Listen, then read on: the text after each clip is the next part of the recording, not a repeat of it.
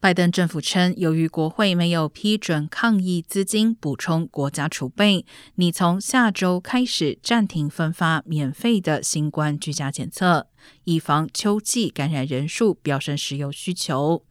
自政府网站今年一月上线以来，已分发了超过六亿份居家新冠检测，每户家庭总共可以下三次订单，领取共十六份检测。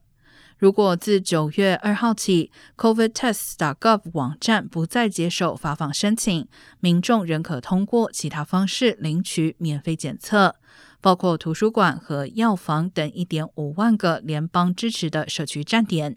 也可以通过私人和公共健康保险计划报销检测费用。